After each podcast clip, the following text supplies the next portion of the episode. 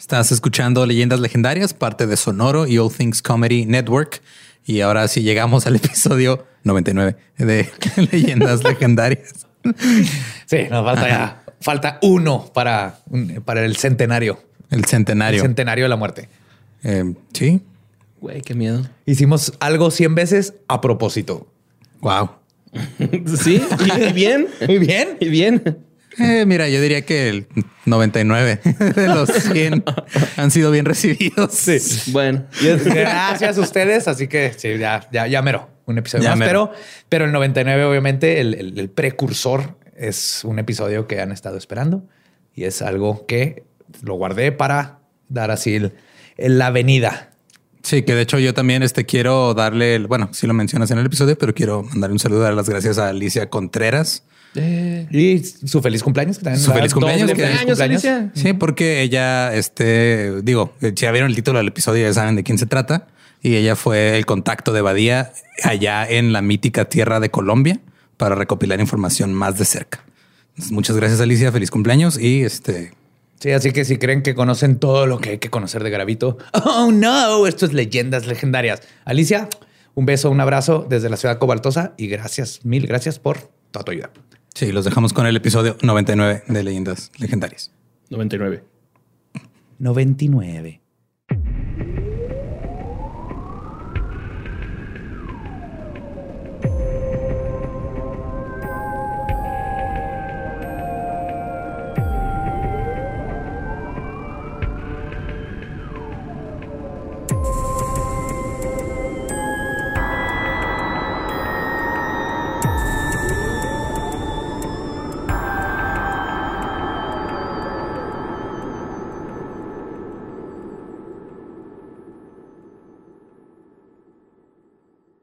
Bienvenidos a Leyendas Legendarias, el podcast en donde cada semana yo, José Antonio Badía, le contaré a Eduardo Espinosa y a Mario Capistrán casos de crimen real, fenómenos paranormales o eventos históricos tan peculiares, notorios y fantásticos que se ganaron el título de Leyendas Legendarias. Bienvenidos a otro miércoles macabroso. Sí, señor.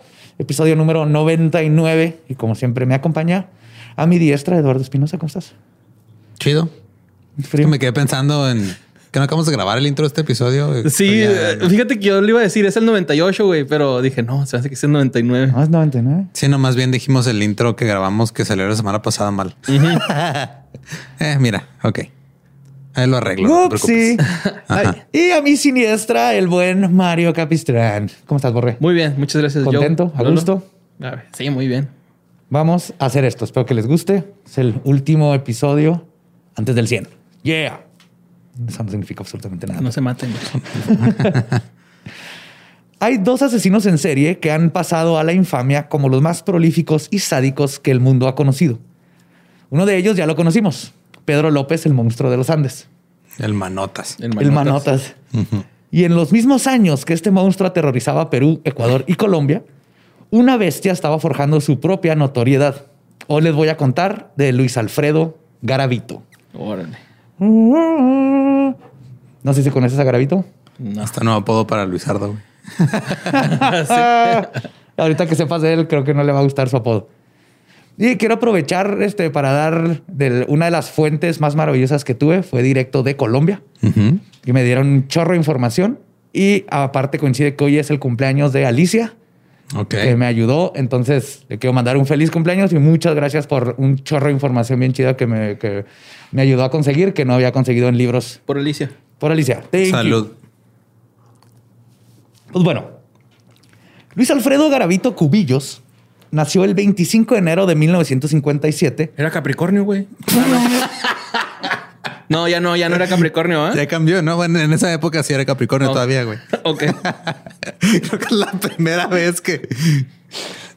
es la primera vez que mencionamos el signo zodiacal de un asesino, Me güey. encanta. Te vas a encargar de... Eres Sagitario, ¿verdad? Yo sí. Eso dicen los Sagitarios. Ah, Nació en el municipio de Génova, al sur del departamento de Quindio. El departamento es Como como, estado. un estado. Ajá. Ajá, eso me lo explicó también Alicia cuando platiqué con ella. Yo le pregunté a Alicia ya cuando seguía escribiendo, le dije, oye, ¿departamento es como municipio? Sí. O- y me dijo, no, es un Sí. Alicia y su productor este, fueron los que cuando, platiqué con ellos, porque me invitó Alicia a un video hace ya mucho, un buen rato, me, me explicaron eso porque yo también pregunté ahí, ¿el departamento de qué? Ah, es como un estado. Ah, ok. Ah, ya, ya, ya lo entendí. Este, en Colombia, que es conocida esta área por ser una región cafetalera y una zona que desde principios de siglo fue azotada fuertemente por las guerras y la violencia. Garavito era el hijo mayor de siete hermanos. Como es triste y frustrantemente común en los casos de los asesinos en serie, la madre de Garavito, Rosa Delia, estaba prácticamente ausente de su vida, mientras que su padre, Manuel Antonio Garavito, era un alcohólico que reaccionaba con violencia emocional y física contra toda su familia este, al más mínimo pretexto. Además, comenzó a abusar sexualmente de Garavito desde que él tenía seis años. Pero su depravación no terminaba ahí. Para agregar insulto a la herida, su padre lo humillaba y aterrorizaba todas las noches, durmiendo con él en su cama en lugar de en casa, en la cama con la esposa. Ay, Ah, güey. pinche culo, güey. Horrible, güey. También la Si te mamá, duermes, qué te va a pedo. meter el pito en... Ah, no, sí. Güey, no, qué pinche ojete ese güey. Horrible, güey. Respirándole acá en la oreja, ¿no? A sus nueve años sufre de un ataque sexual por parte de su tío y decide huir de su casa. No mames, también. tan- Sí. Ah, y también vecinos. El papá dejaba que vecinos abusaran sexualmente. Mira qué de él. fácil. ¿Qué? Pues abusar de él, güey. Sí, pues es un Pues lugar- era como pinche, como ¿Era el un monstruo niño? de los Andes, güey, también. O sea, todo el mundo abusaba sexualmente de él. Ah, sí, cierto. Ajá. ¿ah? Sí. Ajá. Sí, su mamá nada más cerraba una cortina. ¿vale? Sí, y terminan convirtiéndose en el agresor, básicamente. What the fuck. Por el ser un- Harvey Dent le dice, ¿no? un Harvey Dentismo se aventaron ahí. Se como vivieron lo suficiente para convertirse en los villanos. No. Pues por ser una zona cafetalera, no, cafetera. ¿Es cafetalera? Cafetalera, cafe- cafetera es donde hacen No, su café. Conseguir trabajo, incluso para un niño de nueve años, no era fácil, este, difícil, este, sino era muy fácil este, agarrar un jale ahí. Póngase a, ahí a sacar el café de Sí. sus. Muchos ¿En qué niños. crece el café? En la tierra. No, es que no son árboles, no son como. La- Biólogos de aquí, cabrones. Pues sí, Pues sí, ver, güey. Pues sí. Bueno, puede ser un café hidropónico, ¿no? Lo- puede ser. Ay, ahora resulta que. ¿Por qué será que conoces esa palabra, Mario Arturo? No, pues, ya sé. es, es un árbol. Tiene, Pero si es un árbol, árbol, o sea, es que ya es, Es que- plan- no, planta, no ¿no? grandote. O sea, es así como un arbustito Ok. lleno de cerezas y lo adentro. Sí, sí. cerezas. Ah, dentro- eso sí me lo sé, pero no me acordaba si crecía así como con tronco ancho como un árbol. No, no tanto. Era un tallo grande. Es tallo, ¿no? Es como mezquites. Imagínate un mezquitito así. Ahí sí me diste dicho esta, güey. Pero toda esa cátedra de que no sabemos absolutamente nada de dónde viene el café. este. Yo nomás me lo tomo y Sí. Muchos niños se acostumbraban a ir a ayudar a la pizca del café y Garavito fue uno de ellos. Quien para este entonces Dijo, yo voy a piscar en vez de que me pisquen a mí. y quien había dejado el- sus estudios ah, después de cruzar el quinto de primaria. ok. No se graduó. Llegó hasta quinto y ya. Ajá. Cuando tenía 12 años comenzó a tomar y para los 14 ya era un alcohólico. ¿A, a los cuánto empezó a tomar? 12. Órale. Y es junto, eh, justo en una de estas pedas que Garavito tuvo el catalizador que todo asesino en serie necesita para cruzar la línea de fantasía a matar o para empezar ya a pensar en estas cosas. Cuando tenía 15 años estaba pisteando con varios amigos cuando uno de ellos decidió ir a orinar. Garavito en su embriaguez decidió seguirlo y aprovechando que su amigo estaba distraído lo tiró contra el piso e intentó abusar sexualmente de él. Preguntándole cuántas le entra la de miar, ¿no? Clásico. La bocina es mía y mis pinches huevotes. Esas nalguitas son mías y mis pinches huevotes. No, no, sí.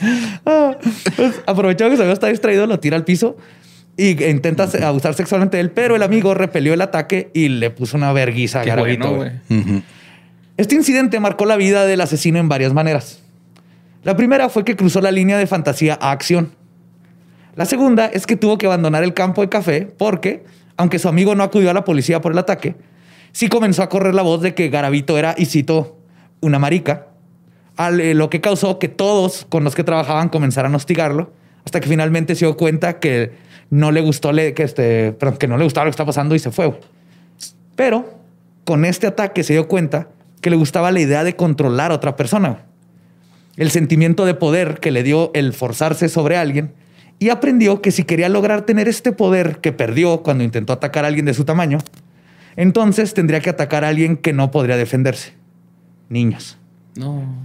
Ajá. Este sentimiento es común en asesinos en serie. Buscan compensar con el asesinato, lograr tener el control que nunca tuvieron en su vida. La mayoría del- de este tipo de ataques. Pues la eh, mayoría de la gente cuando pierde el control de su vida nada más desayuna nieve, eh, así helado en, en pijama por Netflix. tercer día seguido, güey. O sea, no pierdes el control diciendo voy a matar niños. Ah, no, claro que no está hablando de los asesinos en serie. Ok. Pero sí, lo, lo- lo más importante o sea, es poder control. Es- Es un tipo de asesino poder control, entonces quiere el poder. Pero como sabía que no podía con otras personas y no quería perderlo, entonces iba, se empezó, dijo niños. Y esto tiene que ver justamente con el abuso que sufrieron. Y aunque no todos los asesinos en serie sufrieron de algún tipo de abuso durante su infancia, estudios hechos en el 2005 atestiguan de que este es un gran catalizador en la creación de un asesino múltiple. El estudio dividió el abuso en cuatro tipos: físico, sexual, psicológico y abandono. Descubrieron que el 35% de todos los asesinos que estudiaron sufrieron alguno de estos abusos. De los que lo sufrieron, el 26 sufrió abuso sexual, el 50% abuso psicológico, el 18 abandono y solo el 2% declaró no haber sufrido absolutamente ningún tipo de abuso, como Dahmer. Ok. Otro dato interesante de este estudio es que descubrieron que la frecuencia de abuso que sufre un futuro asesino en serie no determina si se convierte en asesino organizado o desorganizado. O sea, lo abusaron dos o tres veces o, Sí, no, o no va- 100 no. afecta. Si se hizo un hijo la chingada, si hizo un hijo a la chingada. No es como que tengan una tarjetita que los van perforando con cada abuso. De blockbuster. No, cuando llega a los siete abusos ya me voy a hacer organismo. No, güey, no, así no funciona. El tercer abuso es gratis, ¿no?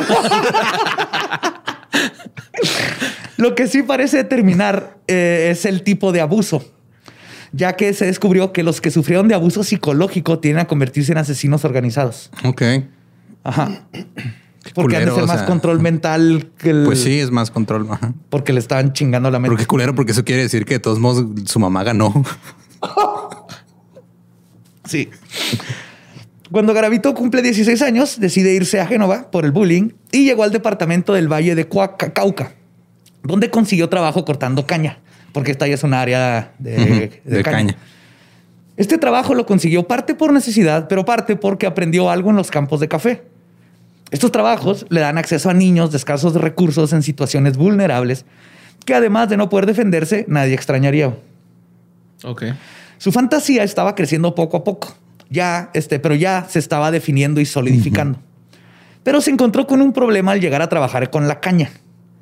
A diferencia del café, la gran mayoría de los trabajadores de este rubro son de raza negra, 90%. Y resulta que Garavito, además de culero, es racista. güey. Ah, Súper racista. güey. Buscaba niños que no estuvieran morenitos porque se le hacían feos. a lo mejor nomás era inseguro y dijo, no, güey, igual la tiene más grande que yo y pues no. No, de hecho, incluso declaró que cuando leyó la autobiografía de Hitler, Mein Kampf, se sintió mal por el Führer porque se identificaba con él porque querían lo mismo, respeto. Verga, güey, qué pedo. O sea, Sí, si ves a Garavito, es, el- es Don Ramón, pero más flaco. Ok. y con más tendencias homicidas. Ah, con- ah, 100% más. Porque don Ramón estuvo cerca, güey. O sea, también le gustaba, ah, también abusaba físicamente de niños, güey. Gol- los golpeaba, Ajá. les gritaba, pero nunca cruzó esa línea. No. como debe ser. Y en lo que debe de ser una de las únicas veces en el que el racismo salvó vidas, Garavito dejó los campos de caña y mejor comenzó a vender helados. Ok. Como se imaginarán, Garavito rápidamente se dio cuenta, o quizás lo planeó desde el principio, que un vendedor de helados atrae niños como una fogata atrae a los norteños. Ajá. Fue durante este periodo que cometió su primer atentado que lo llevó a cruzar la línea de no retorno. En una ocasión vio a un niño y decidió entrucharlo. Le regaló un helado de su carrito y se puso a observarlo. Después de un tiempo lo siguió hasta una tienda y le Sí prometió. la chupa rico, digo. Lo estaba pensando y dije, no, güey, no lo, no- no lo voy a decir, me lo voy a guardar a ver si. Luego le dio una manzana a ver si la mordía bonito, ¿no? También besa rico, ¿no? Es un buen candidato. A ver, estás un nudo con, con el palito de la cereza. ¿Pero para qué, señor? Tú, tú. Hazlo. Le, le prometió otro helado gratis y lo acompañaba. Y esta vez le dijo que tenía aún más helados en otro lugar y que si lo acompañaba le daría todo el helado que quisiera. Garavito llevó a su víctima hasta un lote donde abusó sexualmente de él y durante su frenesí lujurioso le arrancó un pedazo de labio. Tiempo después, que fue entrevistado por profesionales, le preguntaron que si se había tragado el labio. Por la forma en que contestó, se asume que lo más probable es que se haya comido el pedazo de, de carne. ¿Por el que dijo? Sí. no. ¿Qué? Ah, ok, ok, ok. Sí, Ya. o sea, fue por cómo contestó a la pregunta. Porque ¿Cómo lo- crees? Eran Sí, perfiladores. dijo no y luego volteó así ligeramente a la, a la derecha y hizo un guiño a una cámara imaginaria. güey. Rompió la cuarta pared. Aún así, Garavito todavía no era un asesino y dejó vivir al niño. Pero esto, esto iba a cambiar muy pronto. Por miedo del niño o desdén de las autoridades, Garavito nunca fue perseguido por este crimen. Y él siguió vendiendo helados en su carrito por las calles. En una ocasión, Garavito volvió a ver a su víctima. Y este hecho cambió su forma de actuar de ese día en adelante. Basándose en una enferma moral retorcida, Garavito decidió que al verle el miedo en la cara a su víctima cuando éste lo reconoció, que era algo que el niño no se merecía. Entonces, en su mente desquiciada, formuló una narrativa de autorredención donde se convenció él mismo que cuando volviera a cometer sus atrocidades, Mataría. lo más bondadoso sería terminar con la vida de las víctimas, ya que de esta manera ellos no tendrían que vivir con el estigma y dolor de haber sido abusados sexualmente. ¿Sabes qué estaría más bondadoso? No hacerles nada. No hacerles nada. Ajá. No, él era, los va a abusar y para que no sufran lo que yo sufrí cuando abusaron de mí, los voy a matar. Hmm. Pero obviamente es la forma en que él se... Se justifica. Se sí. justifica. El asesinato era gran parte de su necesidad. El fin Sí, justifica güey, los ¿no? Digo, yo también me, me he autojustificado pendejadas, pero todas tienen que ver con compras de Amazon, güey. No son de ese. Es que sí lo voy a usar. Ey, ese, ese endoscopio me ha servido un chorro. Ya van dos veces que ha servido en la casa. ¿Qué has hecho? Revisar tubería, buscar. Ah, ok. Nos sacamos las mismas. Bien, ya estás aprendiendo. ¡Yeah! Lo peor es que sí lo dijo en serio, güey. Sí, sí, sí. Damn. En 1900... ¿Cómo se ve, güey? Pues como si estuvieras en una cámara y lo puedes meter así... el- No, pero la tubería. Oxidada y llena de cosas.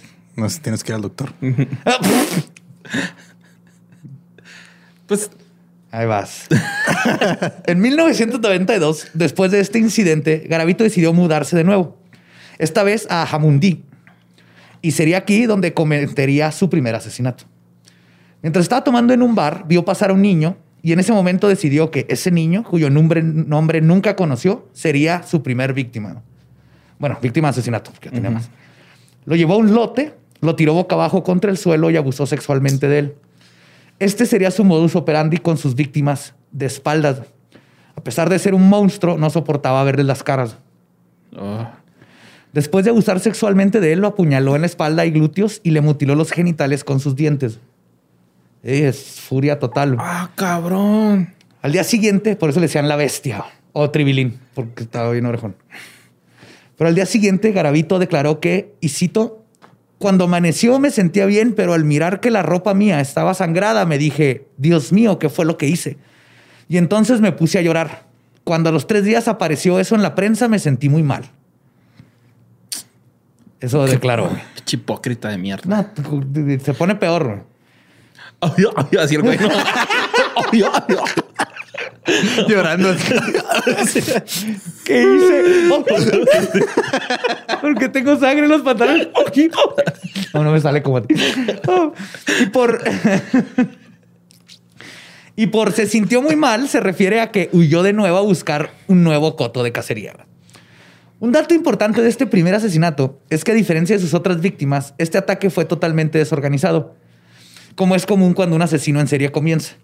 Pero Garavito afinaría sus técnicas con cada víctima. Comenzaría a cargar con cuerdas para amarrar a los niños. O sea, este primero no lo amarró. Que sería una de las formas, junto con los nudos que usaba, con la que se pudo conectar a muchas de las víctimas. Además de que empezó a usar disfraces. ¿Estás diciendo que con el nudo enlazaron los casos uno con el otro?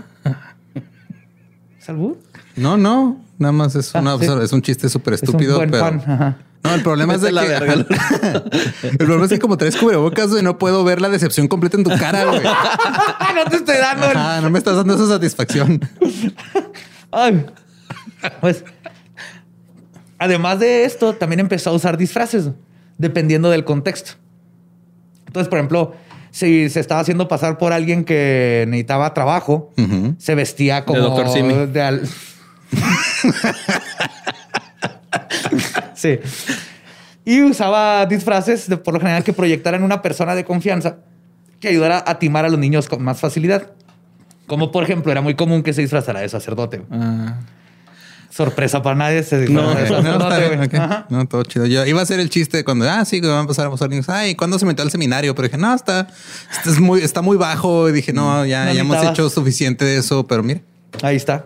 No, no puedes, no puedes La subir. comedia como método social. Qué aburrido, güey. sí. La necesidad de conseguir trabajo lo mantuvo moviéndose por distintas localidades de la zona, donde eventualmente conoció una mujer con la que se casó y tuvieron un hijo. No mames. No, pero al estilo Bandy, Garavito es descrito como que se llevaba muy bien con la esposa y el hijo, a pesar de que casi no estaba en casa. Pero dicen que sí se enojaba fácilmente cuando andaba pedo, pero no golpeaba a la esposa, ni abusó del hijo, ni nada. Órale. Esas cosas raras de asesinos en serio. Pues sí. Ahora bien, a diferencia de otros asesinos en serie con la notoriedad de Garavito, no se conocen muchos datos de este periodo. Y no fue hasta que comenzaron a aparecer los cuerpos a principios de los 90 de que la bestia mostró su existencia. Antes de esto, su vida era un misterio y quizás se hubiera mantenido de esta manera si no hubiera sido por el descubrimiento de dos cuerpos en febrero de 1998. No puedo hablar de Garavito sin antes explicar el contexto social en el que se desarrolló como asesino, ya que como en muchos casos, el contexto social finge como un cómplice, y más aquí y en Colombia en estos tiempos. En este tiempo, Colombia seguía sufriendo de una guerra civil que forzó el desplazamiento de cientos de miles de personas, cientos de miles de muertes, y se calcula que 45 mil de estas muertes eran niños, y de los cuales 8 mil simplemente desaparecieron por completo. güey. 8 mil niños no se sabe nada, güey. no fueron víctimas de balazos ni nada, nomás desaparecieron. güey. Pero no fue. Garavito. No, Ok. o sea, Garbito fue un porcentaje considerable, Sí. de la neta. 8 mil sí es un porcentaje ¿Sí? considerable. A Sí. la madre, güey. Pero como está matando dentro de este contexto, pues nadie le ponía atención. Sí, es Era como horrible. Ajá. Y aparte había mucha pobreza, el, el desplazarte. No, este, había familias sin casa, había mucha gente en las calles. Entonces era el, el- como el, este, ¿cómo se llama? el donde haces bacterias. El, el ¿Bacteriólogo? Petri. Ajá, el. Petri dish. Bueno, era así, el cultivo perfecto para asesinos Ah, en serie y gente con violencia y todo. Las autoridades no se dan abasto. En sí, el.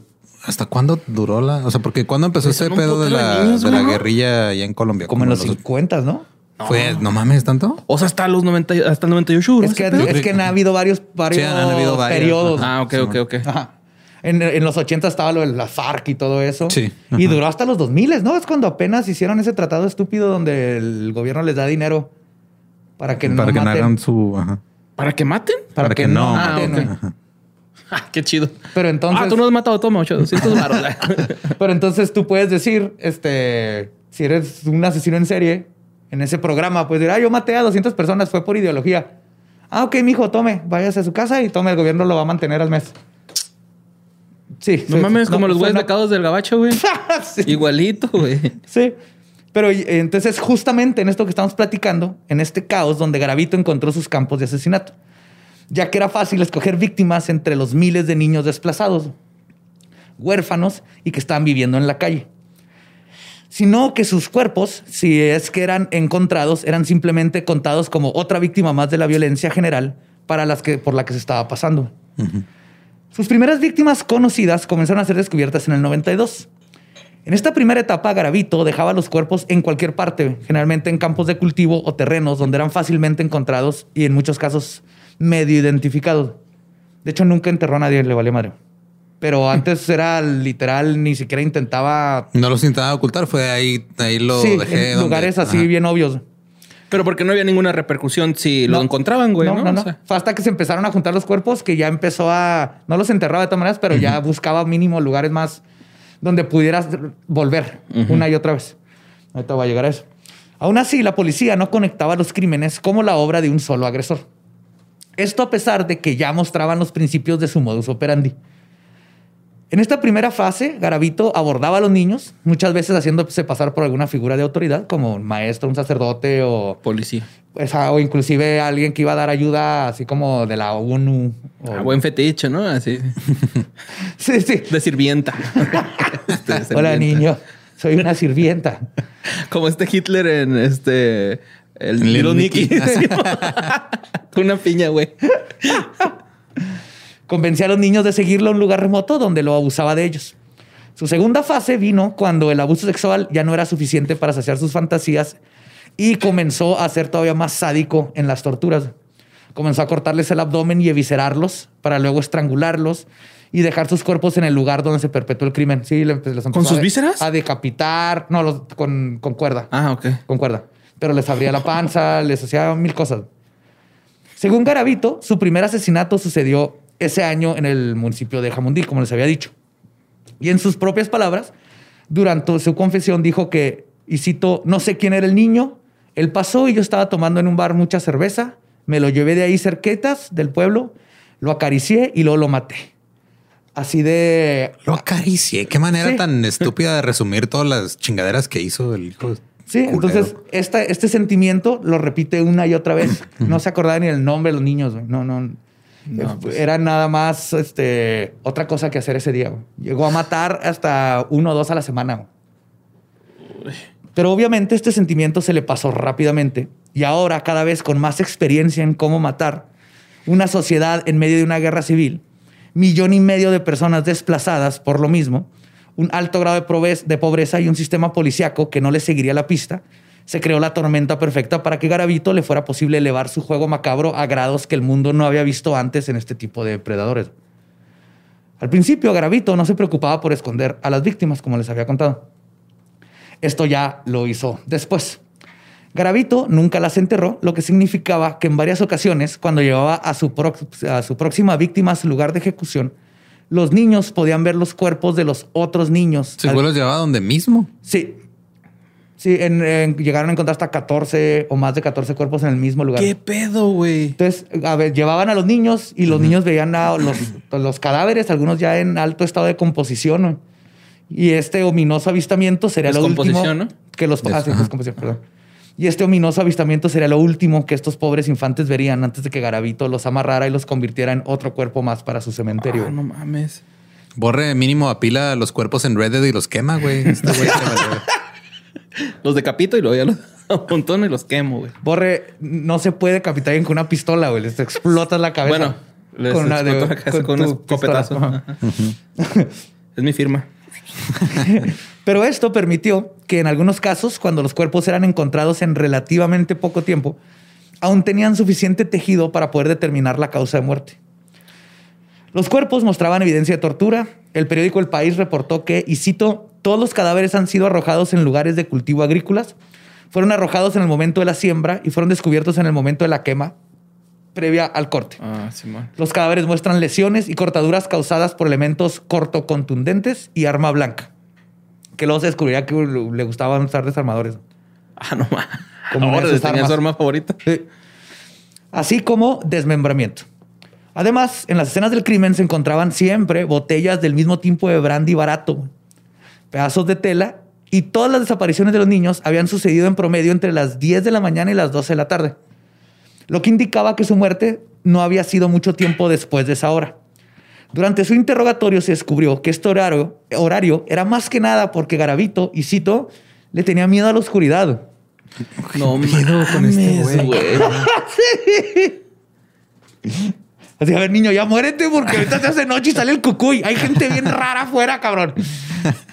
No mames, qué pedo. No pasó mucho tiempo para que las autoridades comenzaran a descubrir cada vez más cuerpos. Las víctimas habían sido decapitadas en varias ocasiones. Se encontraban retazos de tela o cuerdas de nylon amarradas en sus cuellos, además de obvias marcas de tortura como marcas de mordidas en los glúteos, la nuca y los pezones. Así como cortadas en los muslos, brazos y espalda que eran hechos para causar agonía y no para matar. Aún y con todas estas señales significativas de que el asesino era la misma persona, la policía no había conectado todos los crímenes. No los culpo en México, güey, o sea, ya, no, ya no lo sabemos.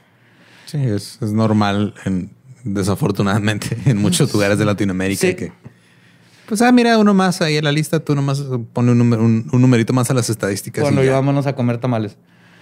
Garavito continuó con este modus operandi por El cuatro años, completamente ignorado por las autoridades, quienes no podían ser molestados en investigar las desapariciones de niños de escasos recursos, o en unas ocasiones no tenían los recursos.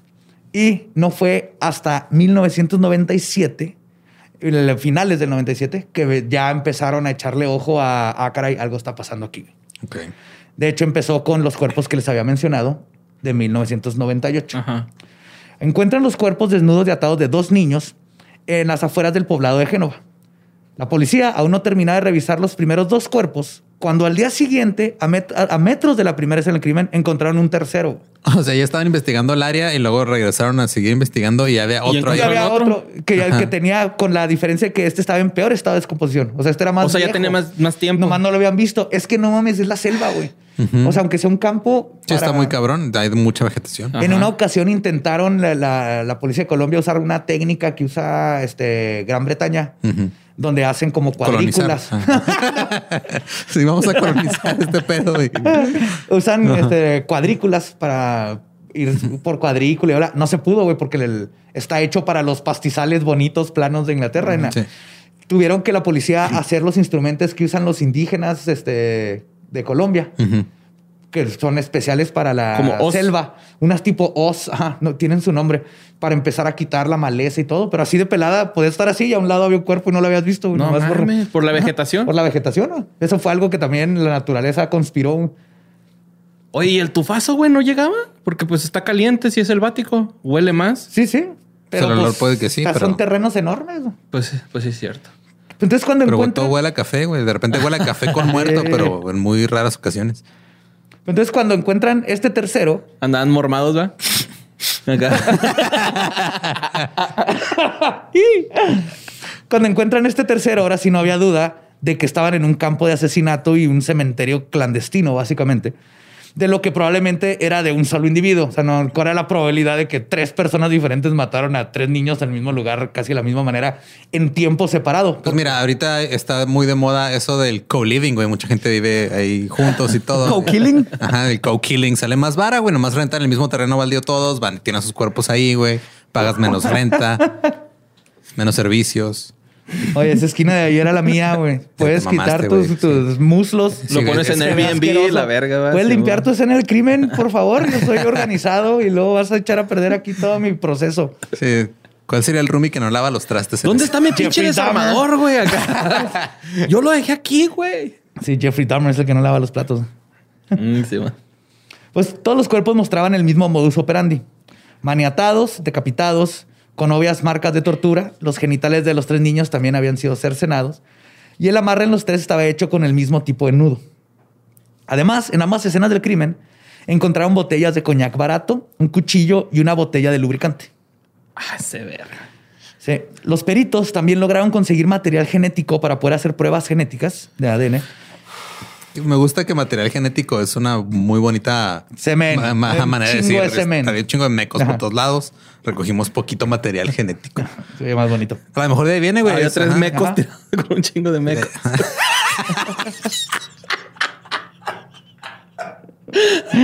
Pero estas pruebas no se hicieron porque salía muy caro.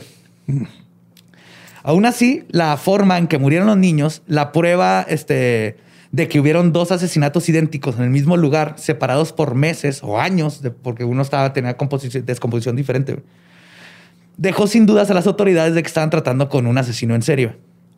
El problema es que justo ese mismo año, otros dos depredadores estaban también acechando víctimas.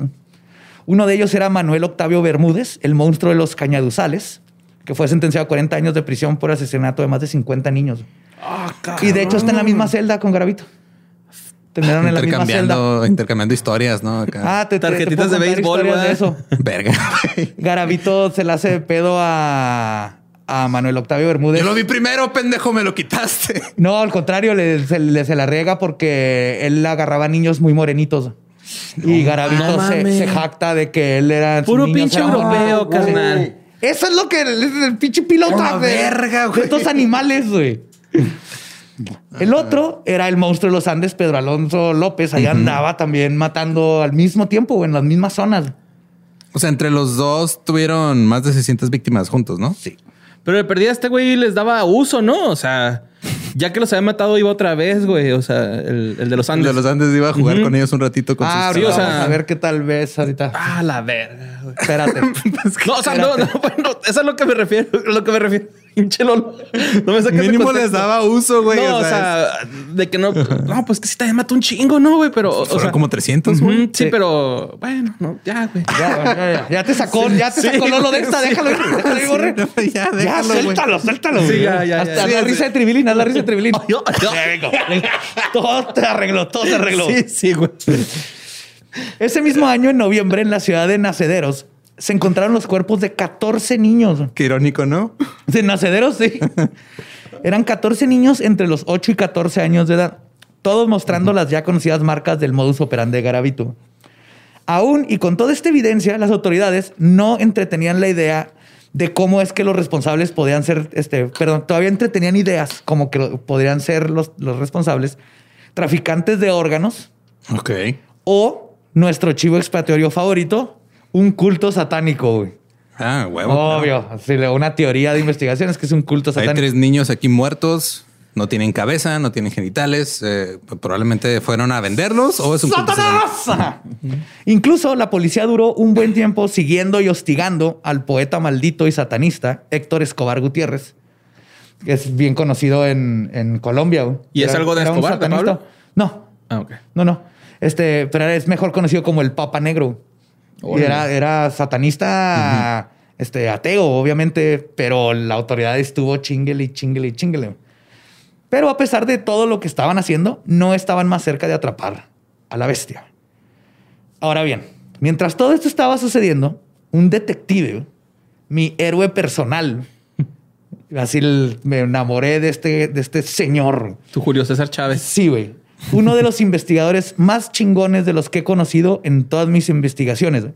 Y quien finalmente jugaría uno de los papeles fundamentales para atrapar a este monstruo, Aldemar Durán, mejor conocido como La Sombra. Porque decían que era la sombra del Qué asesino, güey. chingón apodo, güey. Sí, güey. Era como estuvo Ajá. siempre detrás de todos, le decían, estás Sí. tan obsesionado que eras la sombra del asesino, güey. Y qué bueno que le decían así por eso y no por cuestiones raciales, porque he escuchado ese apodo como una cuestión racial. Lo rompiste. ¿Estás bien, José Antonio? Muy bien. No, pero es que. A los que no vieron, me hizo reír y mi aliento aventó la cerveza. el, el micro también tiene espumita. Sí, güey, el micrófono tiene espuma. Ahí te encargo, ¿eh? Eh, perdón, eh, perdón. Radio escuchas. Ok. Y de hecho, si de alguien hay que acordarnos de esta historia, por favor, no se les olvide el nombre Aldemar Durán. Aldemar Durán. Sí, la sombra. güey. La sombra. Durán tenía años investigando y siguiendo las pistas de Garavito. Inadvertidamente estaba dejando, este, que Garavito, perdón, inadvertidamente estaba dejando atrás. Sí, o sea, este güey, nomás él le estaba dejando su cagadero y esto fue que dijo. no le "Ah, preocupaba ni pistas". siquiera esconder los cuerpos. sí. Mientras investigaba un caso donde se descubrieron los cuerpos de tres niños asesinados en 1991, Durán comenzó a seguir la evidencia que él estaba seguro conectaba estos crímenes. O sea, Durán fue el que sí vio y dijo, esto es un pinche asesino en serio. Que hay algo. Esto está conectado. No solo con los que estaban sucediendo en su área, sino con muchos otros casos que estaban apareciendo en todo Colombia. Su instinto y buen trabajo policiaco no lo pudieron haber preparado para cuando descubrió el alcance de muertes que su teoría destaparía. Analizando casos desde los tres cuerpos encontrados en el 91 hasta casos en el 98. O sea, él desde el 91 ya estaba... Ajá, ya estaba Perseverancia, güey. Sí, en el 98 que encuentran estos dos cuerpos más y empiezan a salir los otros cuerpos, es donde Durán en chinga dijo, verga, el- todo esto está conectado. Sí. Durán comenzó a encontrar el patrón que había estado ahí todo este tiempo y que conectaba, por el momento, a aproximadamente 70 asesinatos.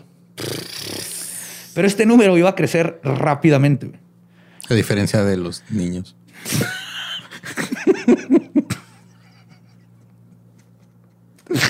Ah, risa de. Desde la posición de los cuerpos, el tipo de nudo que se había utilizado, fibras encontradas en las escenas, hasta las botellas de coñac barato, todo indicaba que venía de una sola persona. Y con estos datos recopilados y una extensa investigación forense, se decidió al fin, y la presión de Durán obviamente, abrir con una investigación formal en la búsqueda de un solo hombre, un asesino en serio. Como la idea de un asesino en serie era bastante nueva en el mundo, especialmente en Colombia, obviamente, Durán pidió ayuda al FBI para poder ir formando un perfil del victimario y de esta manera poder ir acercándose más a su captura. Porque él decía, Durán, o sea, ni sabemos qué es, con quién voy. O sea, no es como que aquí no hay perfiladores, no hay psicólogos que, que hayan investigado esto. Entonces luego, luego se fue al FBI, hijo, está pasando esto. Y el FBI le, no mames, eres la sombra, güey. ahí vamos, ahí vamos. Qué chido, güey, ese apodo de la sombra. Está bien verga. Está no, este hombre... Que pinche po el borre, ¿no?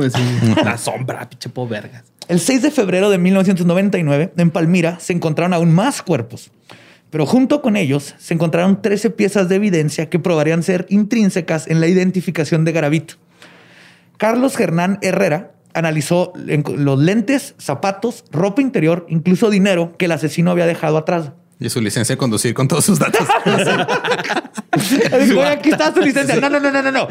Vamos a analizar el ADN. Pero no, no, no, no, ahorita. Primero vamos a checar. Soy la sombra, güey. Sí, yo, un diario así. Yo soy el garabito y maté a estos aquí. Si encuentras este diario, regrésalo a calle número 1426. Es muy importante para mí. sí, no, este fue Carlos Hernán, era forense. Pero él, uno, lo primero que también pensó es que indicaba que lo más probable es que este tipo había sido descubierto durante su ataque y había tenido que correr. Salió corriendo cuerado. Con esta evidencia, Herrera pudo determinar, güey. Esto también es un chingón. Sí, le ponía nombre a sus calzones, ¿no? su mamá le había conseguido su nombre. Garavitín. Con esta evidencia, Herrera pudo determinar que el asesino probablemente caminaba cojeando, ya que los zapatos mostraban un desgaste muy peculiar en el talón del pie derecho. Ok. Estaban desgastados de los lados. diferente. Ajá. Ah, ya, ok. Ya. Así como. Le fallaba un remo. De hecho, sí, pues lo que indicaba es que probablemente giraba sobre el talón cuando caminaba. Así que movía el pie así como. ah, tenía pie plano, entonces. No. Ahorita vamos a ver. No, no, ajá, sí, o sea, como que hacía. Lo ajá, pegaba el talón y luego lo giraba hacia enfrente. Y luego con el pie apuntando hacia afuera, talón y luego lo apunta hacia adentro. Y fue desgastando el. Este. punto es que cojeaba. Y cogía. Sí. Y esto indicaba que tenía en el, en el, en el pie derecho. Luego pudo determinar que la altura del sospechoso debía tener entre un metro sesenta y tres y un metro sesenta y siete. Y analizando los lentes, pudo determinar un rango de edad por el tipo de corrección que tenían. Porque era una corrección muy peculiar. Ah, qué cabrón eso, güey. ¿eh? Sí, no, o sea, Durán es mi héroe, pero el fue un equipo también bien cabrón que trabajó bien cabrón en todo Colombia. Güey. Este, también se dieron cuenta que estaban quemados del lado izquierdo, los lentes y asumieron que el asesino debe haber sufrido quemaduras en ese lado del cuerpo. Y por cómo estaban dobladas las varillas de, los lentes, también dijeron correctamente que este tipo debía estar súper orejón. Porque las dobló para. Tiene unas orejas peculiares y. Ah, huevo, está orejón. Y, está súper orejón. Ahora sí. Por eso le sale el tribili. También tiene fisonomía estúpida este güey. Totalmente. Oye, Maxi. Con esta información, los detectives comenzaron a buscar en su base de datos de pedrastas conocidos que abarcaban 10 años hacia atrás. ¿Eran... ¿Los pedrastas abarcaban 10 años para atrás? ¿O, la base de datos? La base de datos. Porque supongo que si la tienes en Excel, pues la puedes filtrar por edades, ¿no?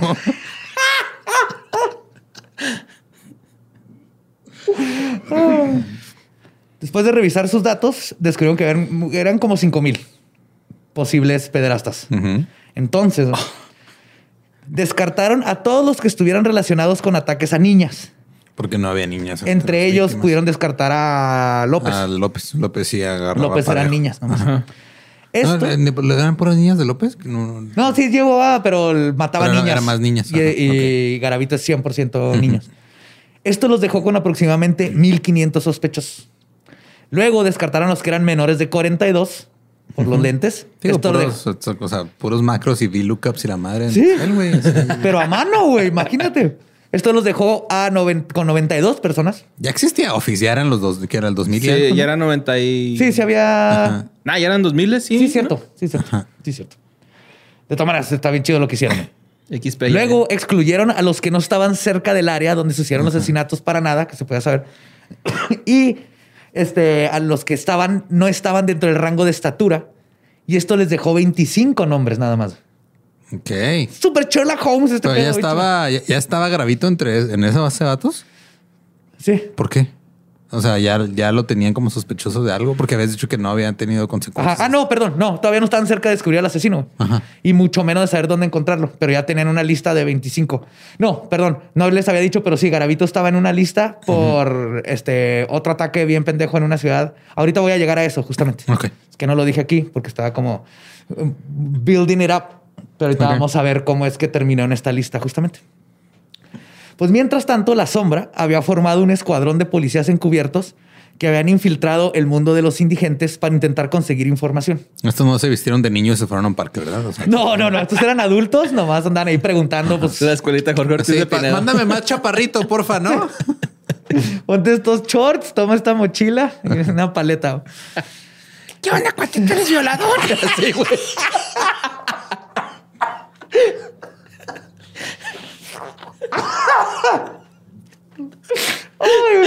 Ay, Ay, güey, casi escupo una cerveza. Casi me ahogo. ay.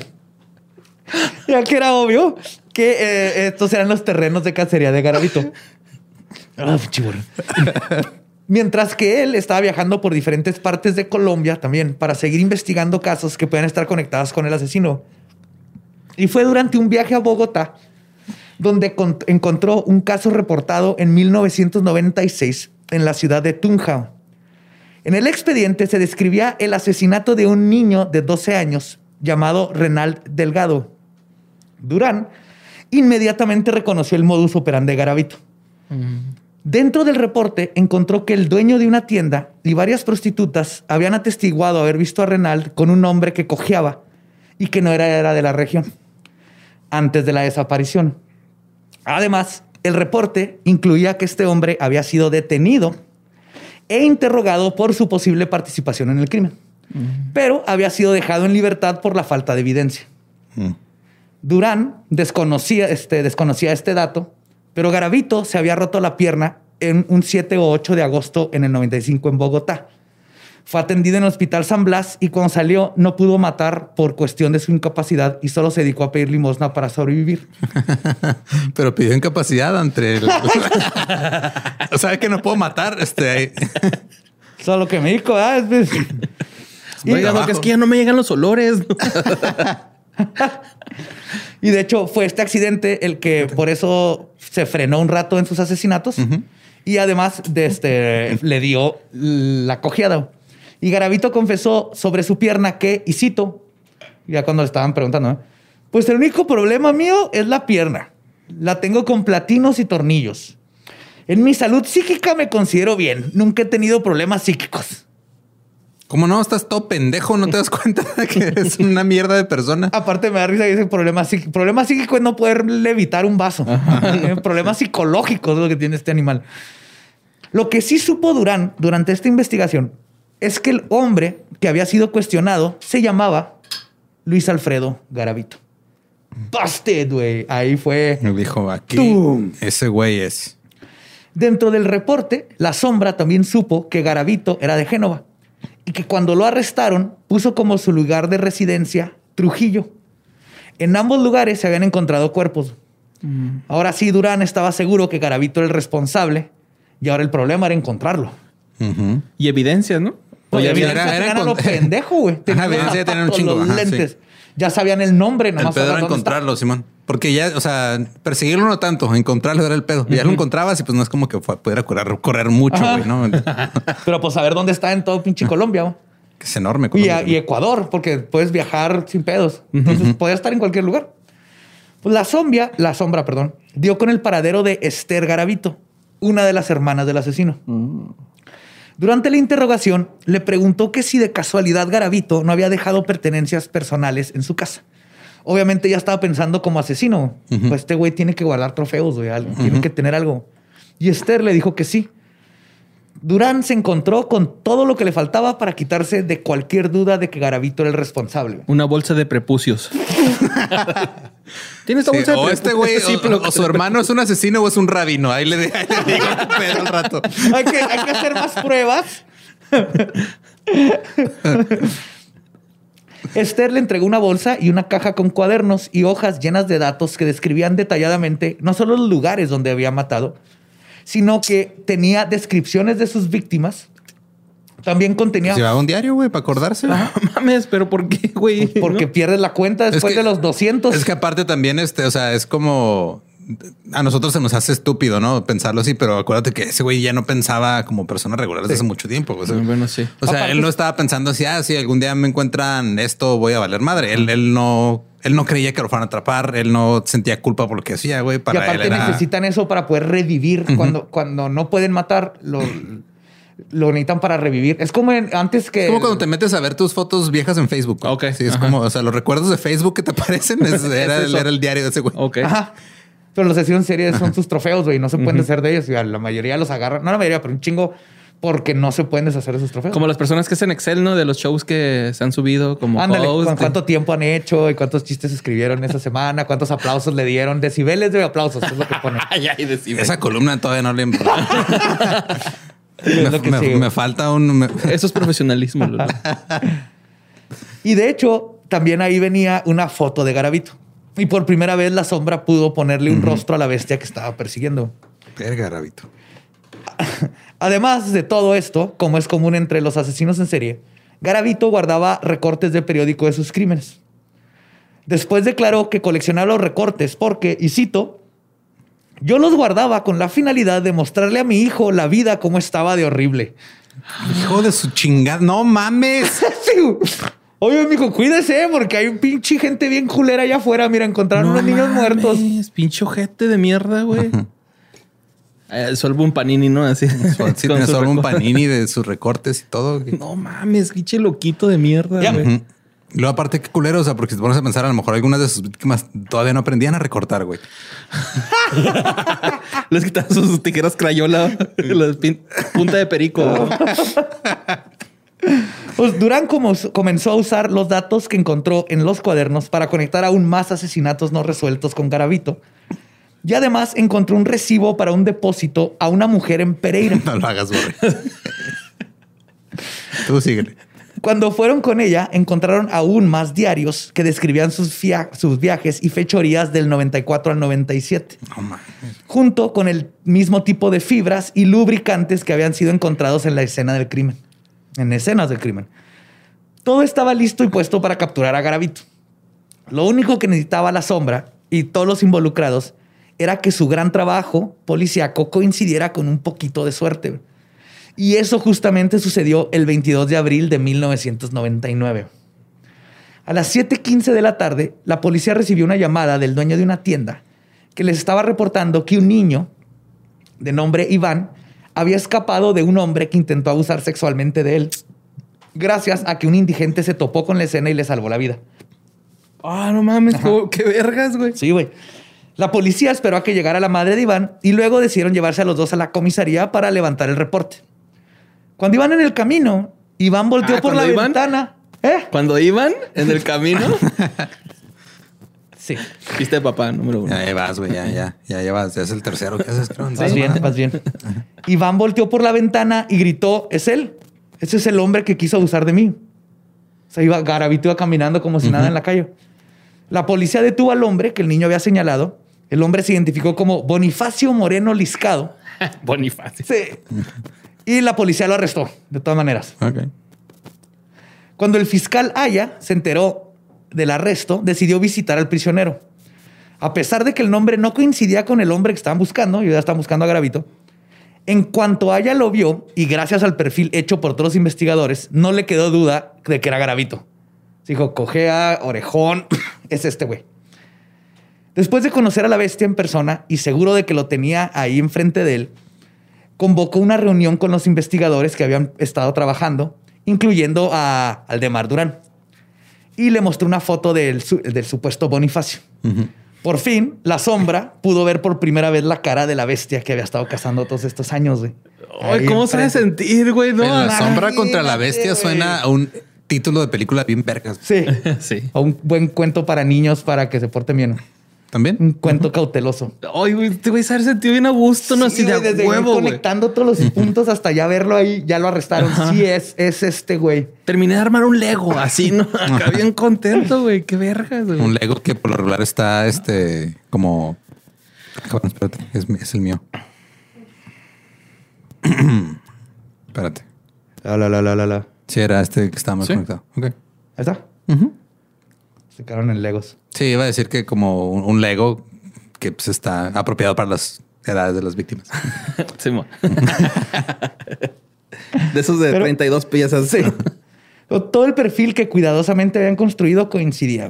La edad, la estatura, cojeaba, el tipo de problema en los ojos, incluso las quemaduras en su cuerpo que Durán había este, deducido que tendría del lado izquierdo. ¿Por qué se quemó? Sí, güey, ¿por qué? No sé, yo creo a la hora de correr, no se sabe exactamente, o yo no encontré el dato exacto, pero la vez que salió corriendo se quemó Y es todo que- el brazo. Y Ya ves que lo hacían en los campos, eh, los, ya es que queman los campos quemas, para que salga la malicia o cómo se llama? Ma- Maleza. Maleza. Ajá. La malicia la traía adentro. Sí. Bien adentro. Sí.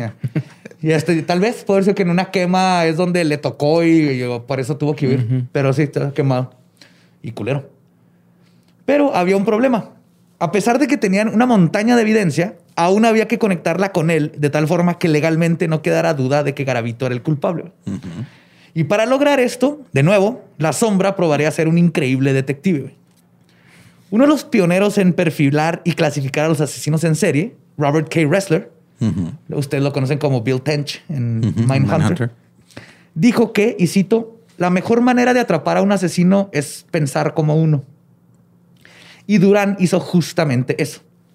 Conocía también a Gravito, sin haberlo conocido de de veras, que dedujo que por su obsesiva naturaleza de guardar trofeos de sus asesinatos en la forma de sus diarios y recortes, y que por el número de víctimas que había asesinado y no habían descubierto, los que habían, lo que habían descubierto en las maletas y cajas no era todo lo que Garavito tendría de trofeos. Y que por lo tanto debería de tener más detalles de otros asesinatos guardados en algún otro lugar. Siguiendo esta teoría, convencieron a una amiga de Garavito, la señora Umbar Toro, que cooperara con las autoridades. Ella accedió y con un micrófono escondido entró a la cárcel a hablar con Garavito. Descubrieron que en efecto había mandado esconder otra bolsa con la esposa de uno de los internos. Con esta información pudieron dar con aún más material que lo implicaba con aún más asesinatos. Entre las cosas que fueron encontradas eran las fotos de sus víctimas. Les guardaba identificaciones de la escuela o de los anuarios. Ajá. ¿Que traían algo con ellos? Ajá, sí, sí, que le recordara a los niños, se las robaba. Sí.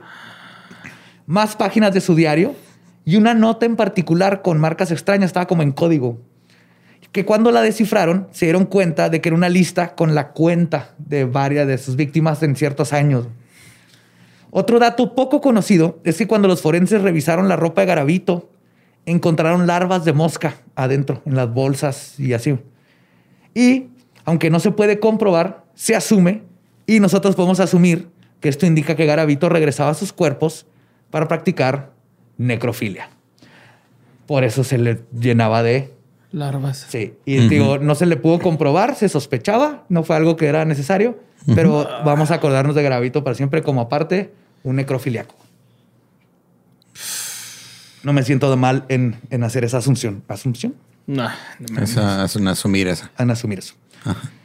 Sí, Pero aún con toda esta evidencia, las autoridades colombianas no estaban satisfechas.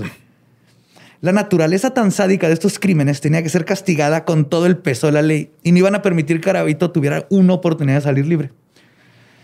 Para comprobar que los lentes encontrados en la escena del crimen en Palmira eran de Garavito, hicieron que todos los presos se hicieran un examen de los ojos. Porque si se lo hacían nomás a él, podría... Ajá, podría, fingir. ajá, ¡Hey, sí. examen de los ojos gratis! Vamos todos los prisioneros. Y así determinaron Como que la- zapato de cenicienta, ¿no? Ese fue, güey. Y así determinaron que la prescripción de los lentes era precisamente para el tipo de aflicción que tenía Garavito en sus ojos. Además, mientras les hacían el examen, aprovecharon para tomar muestras de su cabello de su celda, de la almohada, y los usaron para comparar su ADN con el que fue encontrado en las escenas del crimen. Todo coincidió, güey. Pero las autoridades aún no terminaban. No mames. Son unos chingonzotes. Ya quiero ese sistema. Pero Bueno, no te creas. ¿Qué? Es que yo siento como que más bien se la están picando un chingo, ¿no, güey? O No, sea, güey, No, Están- no, o sea, estaban buscando la manera de que fuera. De que no haya forma de que él no diga, haya no forma de- yo. Ah, arre, arre, arre, ya, ya. Toda ya. la evidencia que se pueda, güey, así para remeterlo en el bote, que no hay Ya, ya, ya. duda en el mundo, güey. Yo pensé que era un pinche proceso burocrático muy cabrón. No, no, esto Arre, es- arre. No, no, o sea, era para que no hubiera posibilidad de que De que pudiera pasara, salvarse ajá, de, de que pudiera haber un pinche que proceso burocrático no, esa bolsa no es mía. Sí, ma. La tenían ahí, pero no es mía. A ver, comprueba que es mía. Arre, arre. Y tus lentes me los robaron y o sea, mientras más le haces Simón, ya. y este además, tío, todavía no terminaron. Utilizaron un programa que para ese tiempo era nuevo que se llama Link. Es un programa holandés de computadora que puede analizar hasta 5 millones de datos por segundo. Ok.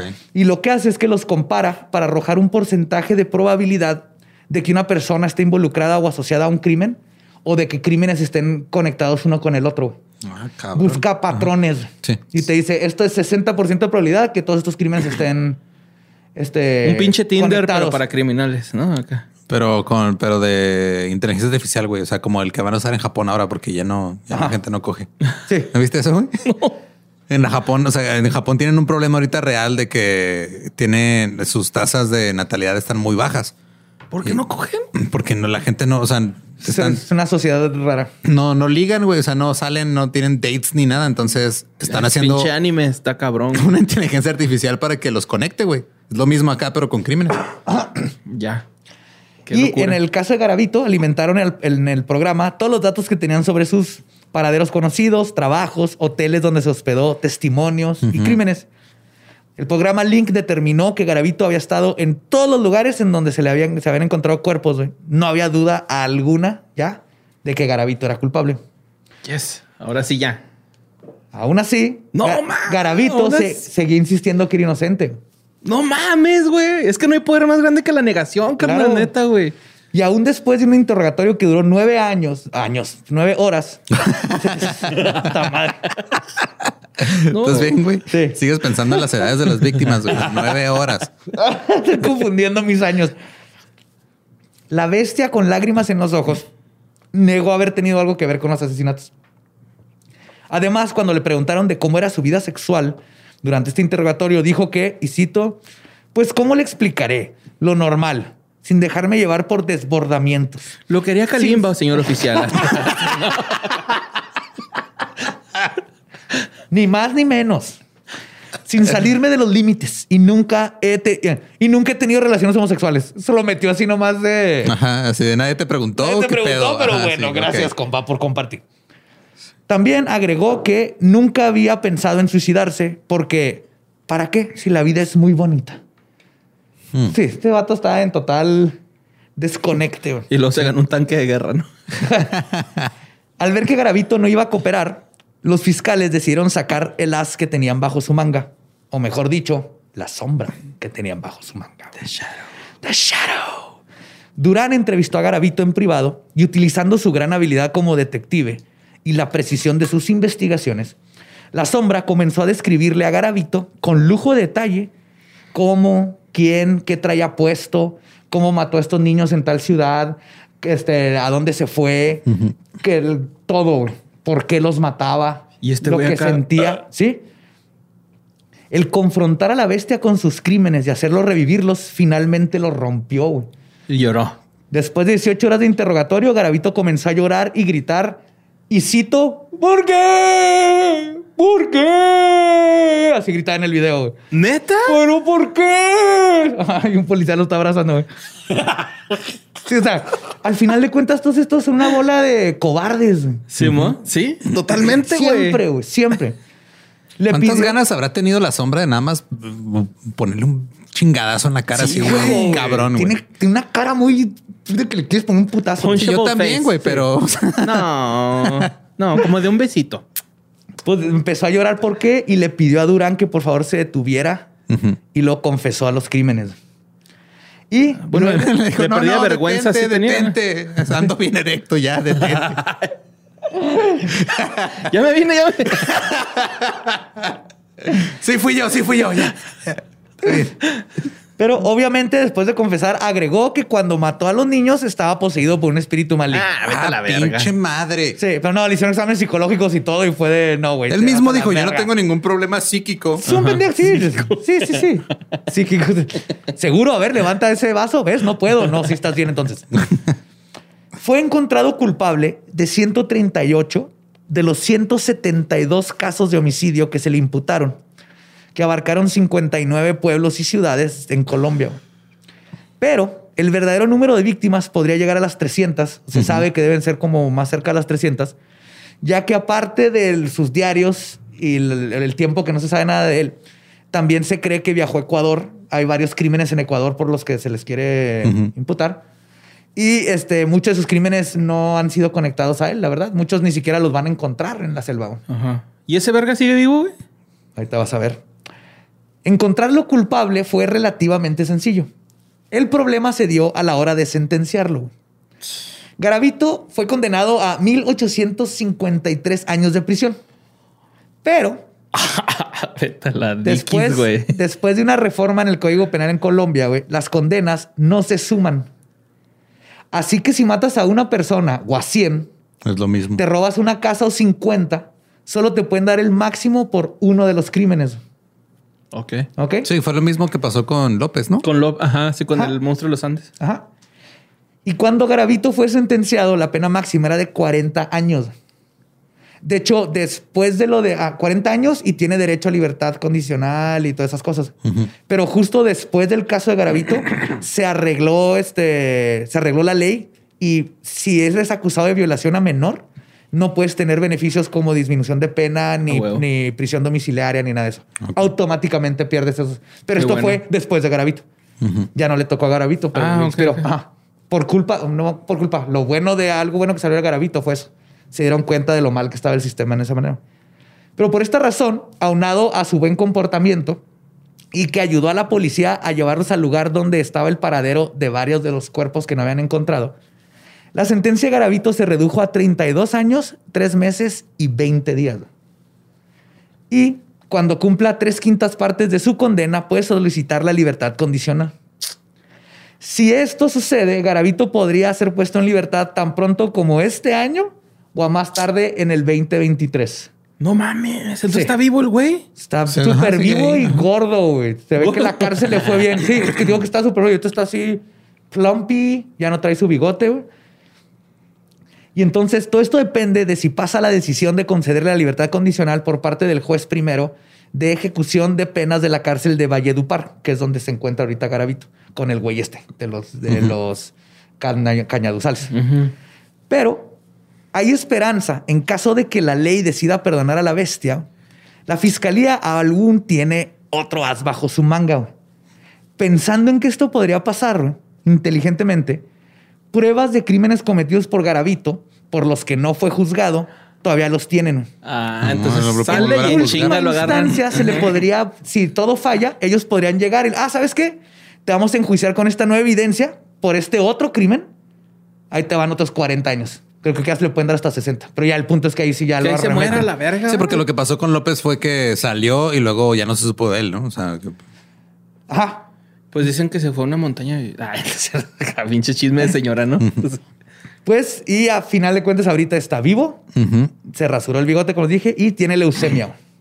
Eso sí. Leuquimia. Así que si absolutamente todo sale mal, podemos cruzar los dedos de que el cáncer le dé la sentencia de muerte que el sistema penal no tuvo el poder de imponerle. Nomás a hay que verle al Duarte. Unos pinches quimios de agua. Ajá. con señor poquito Duarte. aire y vámonos, culero. Y de hecho, ¿dónde? De- aquí está. El, además, lo más chingón es que a, a raíz de esto, la sombra, Durán, hizo el sillín, que es el. espérense, es que lo- no lo apunté. El sillín es el Servicio de Inteligencia Judicial Nacional, que entre varias cosas se especializa en encontrar asesinos en serie, en encontrar patrones y en eh, y atacar asesinos en serie. Colombia, este güey- mándenos eso a México, por favor. Y también acá, ¿no? Pues como que nomás Ese ya lo eso. mandan, güey. Ya lo mandan. No, pero sí, Durán aparte hizo eso. Y ahorita ta- investigan todo tipo de crimen, obviamente. Es como más FBI, donde tienen ahí sus especialistas en. asesinos en serie, güey. Entonces todavía eh, sigue vivo también. Sí, La la Es sombra. sombra Sillín. sigue, ajá. Ajá, Sijin. Ok, es que chido. Y todavía sigue vivo Durán. Sí, si nos está escuchando. Chingas a tu madre, Durán.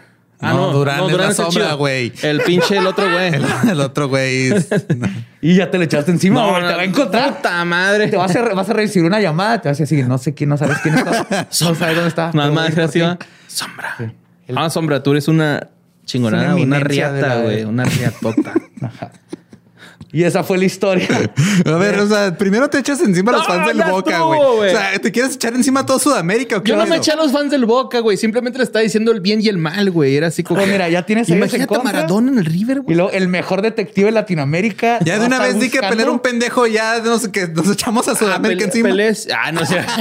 Pelé toma Viagra, es lo que sé, güey. Sí, nosotros De- queriendo ver si cuando se pueda viajar otra vez vamos para allá y tú echándote a todo el mundo encima, cabrón. No, Ajá. pero ya dije que voy a ir con una playera del River, güey, a Argentina. Que diga Maradona Que diga. Maradona.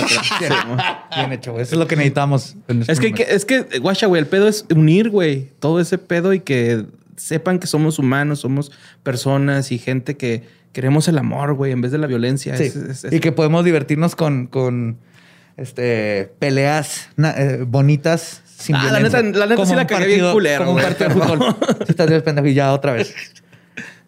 Pero, Ni le tengo que dar tu dirección a No, Durán. el Él la Durán va a llegar No, solo. la eh. sombra ya sabe dónde vives, güey. Es más. Yo nomás, voy- es más, cuando lo vea, nomás voy a cerrar los ojos, güey, voy a recibirla. Ahora sí.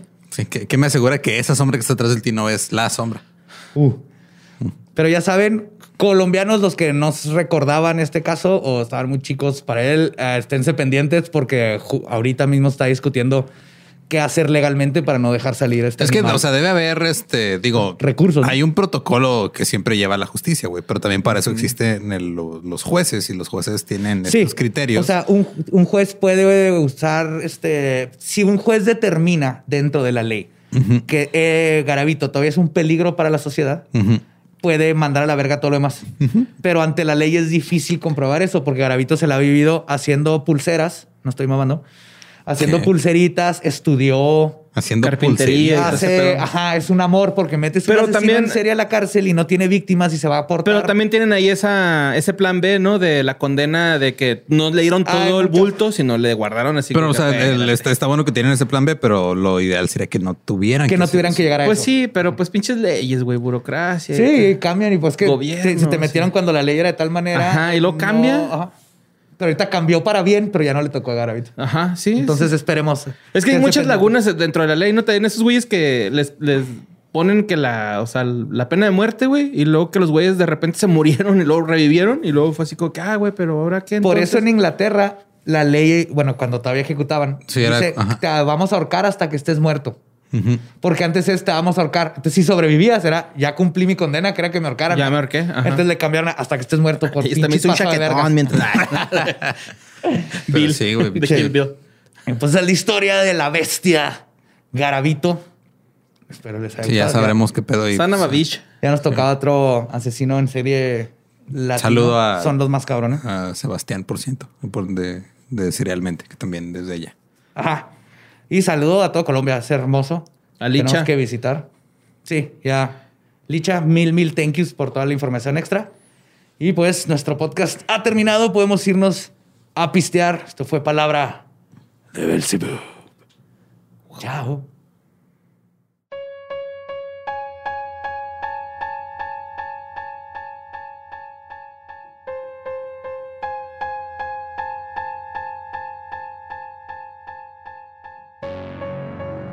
Y esa fue la historia de Garavito la Bestia. Espero les haya gustado con todos los datos extras. Estuvo bien chido aprender más y nos surge ir a Colombia. Sí, pero pues. Pero sin Aragavito. Aragavito. Aragavito. Aragavito. Es que ese es árabe. Aragaravito. Y Eh, pues hay que mantenernos pendientes de saber qué pasa con su situación fiscal. Acuérdense, eso no se les olvide nunca. No puede salir ese animal de la cárcel jamás. Así es. Hablando de animales, ¿sabes qué? Güey, ese es güey. Puta, Por eso nos pagan. ¿Sabes que no hace daño a los animales? ¿Qué? Arctic Fox. güey. yes. Oh, yeah. Yes, sir. Eh, Les queremos dar las gracias a la gente de Arctic Fox por seguir creyendo en nosotros. Ya que casi 100 episodios y fueron de las primeras personas que dijeron, Sí. esos güeyes están haciendo algo. Dale Bien. para que se pinten el pelo. sí, y recuerden que pues pueden encontrar Arctic Fox en Sally y en Amazon, dos presentaciones, eh, mediano y grande, 100% vegano, libre de crueldad animal, libre de PPDS, no maltrata el cabello. También está el bleach para que te lo decolores y se agarre chido. Y no pica la cabeza el bleach, ¿eh? No piquen la cabeza y nunca nos lo dan en el brief, pero acuérdense que son colores vibrantes y bien chingonzotes y huele bien, pinche rico. Huele delicioso. Huele bien delicioso. Necesitan meter eso en, en- en el, el- el paquete Arctic. Entonces los estoy diciendo. Arctic Fox, tintas para el cabello. Y un poquito más. Yes. Así hacen los Arctic Fox. Ojalá no nos quiten nunca ese jingle. Y pues, este, sí, de todo chido. Eh, no, no, no ha pasado mucho que digamos, eh, pero salió una teoría de conspiración que tiene que ver un poquito con lo que, o sea, nada más me dio mucha risa, pues se los mandé en el chat y la voy a leer Por porque favor. es una de las cosas más ridículas que he leído en mi vida. No podemos, este, podemos confirmar que no fue Pati Navidad. ¿verdad? Sí, hasta ahorita podemos confirmar eso, pero este, esta teoría en específico involucra a el eh, ya no presidente de Estados Unidos. A partir Ah, de sí, cierto. El ¿Barack 10. Obama? No, el otro. El nuevo no el, presidente. el nuevo no presidente. El que hoy fue su último día, ¿no? Mm. No sé qué día es hoy, sé que el 10 es el último día. No, o sea, hoy es este lunes que estamos grabando esto, pero Hoy. hoy, O sea, miércoles. sé, Hoy. Echaste a perder la ilusión, por eso no dije días, porque estaba pretendiendo que estábamos el miércoles. Mira, si todo mundo, este, si no, si no se quemó algo hoy otra vez, eh, ya inauguraron a Biden. Trump. Pero eh, no sé si sabían, pero la gente que sigue, hay mucha gente que sigue a Trump que es muy conspiranoica, pero que cae en conspiraciones ya demasiado ridículas, como esta en específico, que este es un comment random y nada más dicen que Trump en realidad es este un agente doble demócrata que plantaron ahí desde hace mucho tiempo. Ahí te va. Ahí te va la evidencia. güey. Antes de que se lanzara la presidencia, estaba registrado como demócrata. ¿Me estás diciendo que se cambió de partido? Se cambió de partido. güey. Ay, ¿quién es eso? No sé, güey. Estamos en un país en donde eso no se ve nunca. No. No. Nos hacen rebranding, sí. Y así. Eh, y luego también, como el güey es de Nueva York, que se la pasaba y que se la pasaba así con, era muy amigo de los Clintons, güey, de Bill y de Hillary. Y no era amigo de los Bushes ni de los Reagans, que eran los republicanos. Y dice que sí, sí hay fotos con Reagan y con los Bushes, pero se la pasaba de party con los Clintons. güey. O sea, Ah, ya. Las fotos que hay con Bush y con Reagan es por No cuestiones de negocios, no cuentan. Ajá. Y luego dice que eh, después de las elecciones del 2016, eh, ocho personas del Partido Republicano fueron este, arrestados o se declararon culpables por crímenes, ¿no? Que Manafort, Roger Stone, todos estos güeyes. Y este, y, y dice, ¿por qué todos de repente? O sea, ¿por qué ahorita que está Trump, no? O sea, ¿cómo que arrestaron a esos ocho ahorita y a todos? Ahorita será, será porque ahorita se pasaron de vergas y ¿Por qué será? No sé, No, güey. no, no, no, claro sé. que no, estoy- Yo, me estoy- yo me estoy metiendo en la mentalidad de la persona que escribió este texto. eso. Ok. Sí. Sí. Y luego dicen, ah, claro, Trump les, les hizo un perdón, no o sea, una... ¿cómo se llama? Sí, es un perdón presidencial. ajá, un perdón presidencial, pero hasta después de que se fueron a la cárcel, porque tenía que pasar, ¿no? Entonces, dice que la Pero gente... ¿Cómo los perdonas antes de que se vayan a la cárcel? No se puede, güey. No, o sea, sí, se- creo que sí se puede dar como... Un, un perdón pre, así. Pues es lo que está- "Eh, ese güey va a cometer un crimen, pero lo perdono desde antes de que lo cometa, antes de ni lo arresto. Ajá. Y luego sí viste al güey que lo estaban sometiendo y lo decía, ¿por qué me tratan como negro? Acá, güey, qué pedo. En el, En el aeropuerto, sí, justo- Ah, en el aeropuerto. Ajá, en el En el aeropuerto, sí, cuando lo- de... Ajá, porque ya los pusieron en la lista de que no puedes volar porque ya Tienen estás- antecedentes terroristas. Ajá, exacto. Yo tuve que dejar de ver esos videos de, de esos güeyes que no dejaban entrar al, Ajá. porque ya mi erección me dolía. güey. Era mi cosa favorita por toda la semana ver videos de gente que fue al Capitolio y ahora no pueden volar. Es así una explosión sexual. Y hay otra cosa de lo que decían es de que la gente que fue al Capitolio fueron invitados a Washington DC por Trump. Trump les dijo, vengan, güey. Y les dijo ahí, este, vayan al Capitolio, yo voy a ir con ustedes. El güey no fue con ellos. Y dice que todos ellos nada más están tratando de ser buenos soldados y terminaron marcados como terroristas y sufriendo estas cosas. Y luego todavía Trump dijo que lo que habían hecho estaba mal. Pues es que eso pasa cuando le haces caso a un terrorista, güey. También dicen que este, otra, otra prueba de que todo esto fue planeado por los demócratas hace un chingo de tiempo es de que desde que Trump ha sido el líder del Partido Republicano han perdido el control del Congreso, del Senado de la Casa Blanca, porque perdieron las elecciones esta vez. Entonces dicen que ahorita ya el, el partido está completamente destruido y si siguen este, apoyando a Trump para el 2022, que son las elecciones intermedias que siguen, Ajá. van a seguir hechos mierda. Entonces la teoría es de que como él siempre ha, sido que este, había querido ser actor, por eso sal- por eso salió en Home Alone 2 y por eso tuvo su programa de reality de The Apprentice y por También eso sale salió en, en la lucha libre. mi pequeña pandilla, ¿no? Donde sale Alfalfa y este. Ajá, ajá. Que, ajá, que como siempre había querido ser actor, por eso aceptó este pedo, güey, porque era el papel de una vida, güey. Pues, o sea, es un deep state agent así infiltrado que se planeó desde hace 40 años casi. Sí, güey. ajá, Este plan lleva un chingo. O sea, es de así, no vamos a esperar hasta que Estados Unidos tenga un presidente negro. Y luego saliendo, ese presidente negro es donde vamos a inyectar a nuestro agente secreto que hemos estado plan. Ya conoce a Macaulay Culkin. Él no, él no sabe qué pedo, güey. Él no sabe qué pedo. Él, Va a él- él- nos va a ayudar a, que, a hacer pendeja a toda esta gente. Estaría bien chido que ahora que Biden llegue a la presidencia, porque es una teoría que yo tuve al principio, güey, que Biden es un, un acrónimo o unas siglas y que se quite una máscara y diga, mi nombre es Orreal, ¿esos amas? ¿Me recuerdan? oh, no, güey. Chido, güey. porque nunca encontraron el cuerpo, güey. Nunca encontraron el cuerpo. No solo no lo encontraron, se supone que lo tiraron al mar sin Ajá. avisarle a nadie. Ajá, que porque cual- eso es la lo más feo que le puedes hacer a, Ajá. a una persona terrorista. Pues lo pudieran haber, o sea, digo, si era eh, musulmán extremo, lo podían haber envuelto en tocino, güey, y hubiera sido lo peor Se que va al hubiera infierno. pasado. Ajá. Y delicioso. Sí. Pero ese es el grado de, o sea, eh, lo, lo estamos platicando hace rato de que cuando tú ya tienes una, o sea, crees que tienes una respuesta o quieres hacer una teoría que está, que ya, ya quieres, ya tienes, perdón, como tú en tu cabeza cuál es el resultado final. Ajá, y trabajas como hacia atrás. Ajá, ¿no? vas a tratar de decir cualquier cosa para que se cumpla. Entonces, cuando recibes una respuesta que no va de acuerdo a lo que tú crees, dices, sabes que esto no me están mintiendo. Me tengo que ir más atrás a buscar la verdad. Y este güey se fue tan atrás que se, metió la cabeza en su propio ano. Que llegó a, a la, al- a la segunda peor película de Home Alone.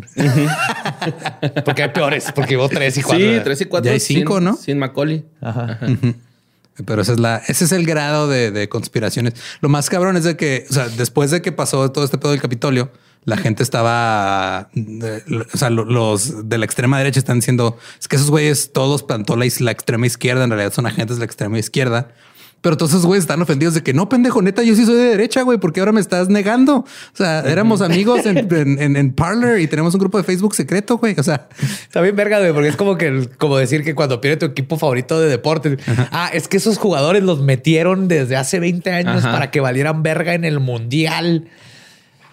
Yeah. Y eso no se hace. Así se escucha gente como Pati Te pones a espiar a los otros equipos para ver qué pedo con las jugadas, desinflas balones. Sí, güey, cosas. exacto, Los- güey. los Claro, bucaneros. güey. Esa es la forma, es- esa es la forma honorable Ajá, de, de- sí, sí, sí. de ganar en los. Sí, en te los- robas señales, güey. O sea, Ujú. todo, todo, es- todo lo normal, güey. Pero hay gente que creo que ya está queriendo estirar demasiado sus teorías. Sí, a veces que tienes que aceptar que la cagaron, la cagaron, pa- eh, pasó algo increíblemente asqueroso y horrible. Y pues ahora hay que tratar de arreglarlo. Así es, así pasa, así Mm, pasa. Sí, es porque también pasando. luego sienten que el, pues, el reconocer que estás equivocado no necesariamente está ligado con decir que eres pendejo. O sea, No, no, es exactamente. que sí, yo siento que sí se siente mucha gente, güey, cuando pasa algo que, que no, ajá, que sienten que ellos estaban mal, los hace sentirse como que, ah, entonces soy un pendejo y pues no, güey. O sea, todos hemos creído cosas que luego no son ciertas, güey. Alguien te dijo, te amo, le creíste, güey. No, no eres pendejo, güey. Fuiste víctima de circunstancias desafortunadas. Ajá. No pasa nada, güey. Ya deja de estar pisteando solo en miércoles a las 4 de la mañana, güey. Y ve a trampar morras o vatos. Ya. Y en la política y los deportes, así es. O sea, es difícil, se sienten como responsables. Y es así que no, votaste por alguien o le ibas a un equipo. y- Bueno, en el pinche Cruz Azul y sí, les güey. fue de la verga. Ahí sí. Ahí sí, güey. Ahí sí. El punto es que no es tu Cuatro culpa, cuatro, absolutamente no nada de esto. Y puedes decir, "Eh, la regó en esto, esto estuvo mal, pero vamos a seguir, hay que seguir. No, no, no, no fue culpa de Pero eso, Macaulay eso Culkin. fue este. Sí, güey. O sea, Macaulay Culkin le, le dio sueños a Trump de, de la farándula. Aparte, ahí estoy como si era bueno, güey, pues le dijo para dónde estaba, dónde él quería ir, güey. Sí, güey, se portó chido. Bien le puede haber dicho, ah, es para allá y llevarlo con Epstein. O sea, no, güey. Lo llevó a donde tenía que ir, güey. Y, y Macaulay Culkin era un niño bonito, güey. Es un niño bonito. Pregúntale a Michael Jackson. Eh, está. Cambiando un poquito de tema, vieron que van a hacer un remake de Home Alone y que hay una petición para que vuelvan a poner a Macaulay Culkin de principal actuando como niño y que nadie más diga nada. Ah, eso, eso, es, eso sería el mejor remake. Güey, el chavo del 8 estuvo un chingo de, de tiempo. Ajá, güey, es lo ajá. mismo. Sí, sí, se vale. Pero en fin, esa es la teoría de Y conspiración. ahora Kiko va a ser presidente municipal de Querétaro. Ah, sí, güey. Oye, Y llegó a saludar a, llegó a saludar a una vecindad como ¿Qué dice la chusma? Pues, Todavía, se pone, güey. todavía se pone su gorrito, güey. Gorrito. La última foto que vi es de él con su gorrito y me dio tristeza, me dio una tristeza interna muy fea, güey, que a esa edad tenga que ponerse ese gorrito, güey. Yo tengo la teoría de que Kiko, güey, también otra teoría así fake, de que ese güey es el Paul McCartney que desapareció de los Beatles al principio, güey. Velo con atención, Lo sustituyeron. Lo sustituyeron. Era Kiko, güey. Esa, teoría sí te, la, sí te la creo. Y lo que pasó fue que al, al, al doble, güey, al, al- al que ahora conocemos como Paul McCartney, entre comillas, le hicieron la bichectomía y le pusieron esos cachetes al otro Kiko, güey. y luego se lo van a meter para infiltrar al partido. Por eso los tiene que andar inflando para que no lo Exacto, reconozcan. Simón. Eso es un pedo. Ajá. Eso es, eso es lo que pasa cuando consumes tantas teorías de conspiración. Este, obviamente, como ya lo hemos dicho antes, sí hay, sí hay conspiraciones reales. Pero creer que eh, un plan de eh, décadas va a funcionar sin ningún problema y a la perfección es ridículo. No sí, mamen. usar la teoría de conspiración para justificar algo que es más fácil decir estuvo en la verga, está pasando una persona bien culera ahí puesta, no va a funcionar. Navaja de Ockham, siempre. Ajá. Y pues ya nomás quería comentar eso porque la neta ¿Y por qué ya se fue Trump? Yes. Y por ejemplo, puede decir eso y no quiere decir que esté a favor de Biden. Es ya se fue Trump. Ajá. Sí, eso que ya se fue este pedo. Ahora hay que lidiar Ahora con hay lo que ver qué con lo sigue. que siga. Ajá. Pero sabemos que ya lo que sabíamos que estaba culero ya se fue. Yes. Yo extraño a Bush. Ay, al peor, ¿no? Y pues sí, eso es todo por esta, pero es pinche. Es que me dio mucha risa esa teoría. Sí, está muy buena. Aprobada. Y que te lo diga un reptiliano es. ya, sí, ¿no? sí, sí. Aquí está el reptiliano O, o sea, el güey destapando. que escribió el comment, güey. Ah, no, está, tú ya córtale, Gabe, ¿no? Muchas gracias por escuchar otra vez. Este, la semana que entra es el episodio 100. Va a haber sorpresas chidas. Esténse pendientes de las redes de leyendas. Vamos a hacer cosas padres para agradecerles que han estado 100 episodios ya con nosotros. Oh, yes. Así que acuérdense, eh, si no se han suscrito a YouTube, por favor háganlo, aunque no nos vean ahí, nos ayudan muchísimo. Si no le han contado a alguien sobre la necrofilia y sus beneficios, también háganselo, por favor. Y los queremos y los amamos y nos escuchamos en el episodio número 100 de Leyendas Legendarias.